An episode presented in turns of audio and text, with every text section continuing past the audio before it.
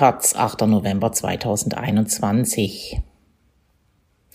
Was folgt auf das Horst-Case-Szenario?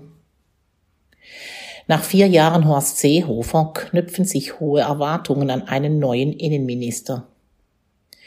Wird es der Ampelregierung gelingen, die besonders vernachlässigten Probleme Rechtsextremismus, Polizeigewalt und Flüchtlingsschutz anzugehen? Von Christian Jakob. Als er 2018 sein Amt antrat, machte schnell das Wort vom Horst-Case-Szenario die Runde. Das Wortspiel war lustig, die dahinterstehende Befürchtung war es nicht. Horst Seehofer, CSU, galt vielen als Scharfmacher. Im Gedächtnis geblieben war, wie er 2011 angekündigt hatte, sich bis zur letzten Patrone dagegen wehren zu wollen, dass wir eine Zuwanderung in die deutschen Sozialsysteme bekommen. Rhetorisch ging es so weiter. Kurz nach Amtsantritt fand Seehofer es witzig, dass ausgerechnet an meinem 69. Geburtstag 69 Personen nach Afghanistan abgeschoben wurden, obwohl er das, haha, ja gar nicht so bestellt hatte. Nicht nur geschmacklos, sondern schon gefährlich war dann, dass er kurz darauf Migration die Mutter aller Probleme nannte. Und auch gegen Ende ließ er nicht nach.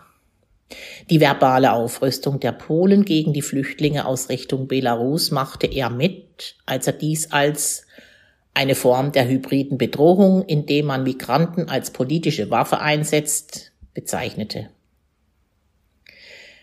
Der Subtext ist klar. Eine Waffe ist gefährlich, eine Bedrohung verdient keine Empathie, sondern Gegenwehr. Der polnischen Regierung, die sich jedenfalls im hybriden Krieg gegen die Flüchtlinge zur maximalen Härte legitimiert fühlt, dankte Seehofer kürzlich in einem Brief für den Schutz unserer gemeinsamen Außengrenze ganz ausdrücklich. Zu all dem passte, dass er seinen Ressortzuschnitt bei Amtsantritt um die Zuständigkeit für Heimat ergänzte. Was das bedeuten sollte, vermochte er 2018 nicht zu erklären und es ist in der Rückschau bis heute unklar. Die Umbenennung war ein Versuch, die zunehmende Orientierungslosigkeit des Konservatismus mit einem semantischen Knicks nach rechts zu kaschieren. Seehofers Innenministerjahre fielen dabei in die Zeit einer Serie rechter Terroranschläge, zu denen dem Konservatismus lange nichts einfiel. Selbst der Mord an dem Kasseler CDU-Landrat Walter Lübcke vermochte das Dogma nicht zu erschüttern, dass die Gefahr links liege. Erst die folgenden Anschläge von Halle und Hanau änderten dies langsam. Auch führende Konservative, darunter Seehofer selbst, räumten danach ein, dass die extreme Rechte die größte Gefahr darstelle. Doch aus diesem Bekenntnis folgte nicht viel. So blieben viele schmerzhafte Leerstellen bei der Aufklärung rechter Gewalt. Sie sind mitnichten bloß das Ergebnis von Ermittlungspannen, sondern Folge eines vollkommen unzureichenden Opferschutzes und mangelnden Aufklärungswillens. Unsere Frage an die Politik und die Behörden lautet, worauf wartet ihr eigentlich, wenn nicht auf den nächsten Anschlag? fragt etwa die Angehörigeninitiative 19. Februar Hanau. Das Vorgehen gegen rechten Terror hat Seehofer nie zur Chefsache gemacht. Der Täter von Hanau war einschlägig bekannt und durfte gleich zwei Waffenbesitzkarten behalten. Nach einer Recherche der Welt von letzter Woche haben bis heute bundesweit mehr als 1000 Extremisten eine waffenrechtliche Erlaubnis. Diese Zahl ist nur eine Facette einer staatlichen Untätigkeit gegen rechte Gewalt, die in irritierendem Gegensatz zu Seehofers Hyperaktivismus in Sachen Flüchtlingsabwehr steht. Auch dass bis heute kein Versuch unternommen wurde, den Fall Uri Jallo außerhalb der sachsen-anhaltischen Justiz aufzuklären, gehört zur Bilanz dieser Untätigkeit. Die neue Ampelregierung könnte da auch institutionell ein neues Kapitel aufschlagen. Wie Seehofer könnte sie das Ministerium umbenennen, den nutzlosen und völlig amorph gebliebenen Heimatbegriff aus dem Namen tilgen und dem Ministerium stattdessen die Zuständigkeit für wehrhafte Demokratie einschreiben. Zu tun in dem Bereich ist wahrlich genug. Statt wie Seehofer dabei bloß auf den Verfassungsschutz zu setzen, sollten neben konsequenter Strafverfolgung auch Akteurinnen aus der Zivilgesellschaft hier beteiligt werden. Denn letztlich sind es sehr oft diese, denen die Gesellschaft ihr Wissen um die Umtriebe der Feinde der Demokratie wie Nazis, Reichsbürgerinnen oder radikalisierten Querdenkerinnen verdankt. In den Blick genommen werden sollten viel stärker als in der Vergangenheit auch jene Demokratiefeinde, die beim Staat selbst arbeiten. Die immer neuen Enthüllungen über rechte Chatgruppen in der Polizei als Reichsbürgersympathisantinnen im Staatsdienst geht auch auf eine gesteigerte Bereitschaft ihrer Kolleginnen zurück, solche anzuzeigen.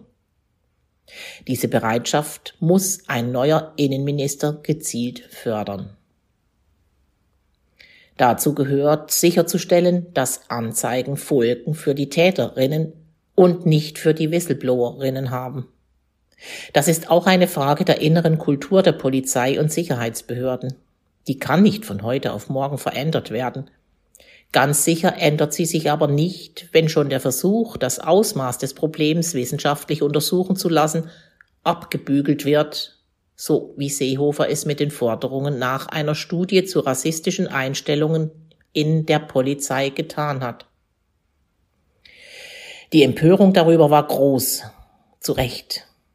Sie verdeckte aber eine noch viel wichtigere Forderung, die hierzulande nach der Welle von Protesten gegen rassistische Polizeigewalt im Sommer 2020 auf den Tisch kam.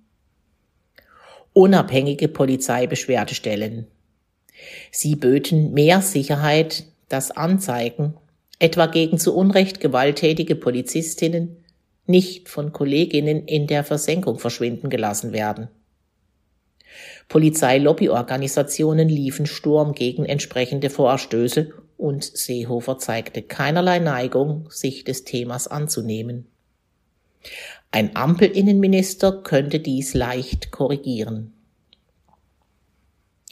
Dass die Regierung der Hauptstadt einen Innenminister verklagt, hat Seltenheitswert.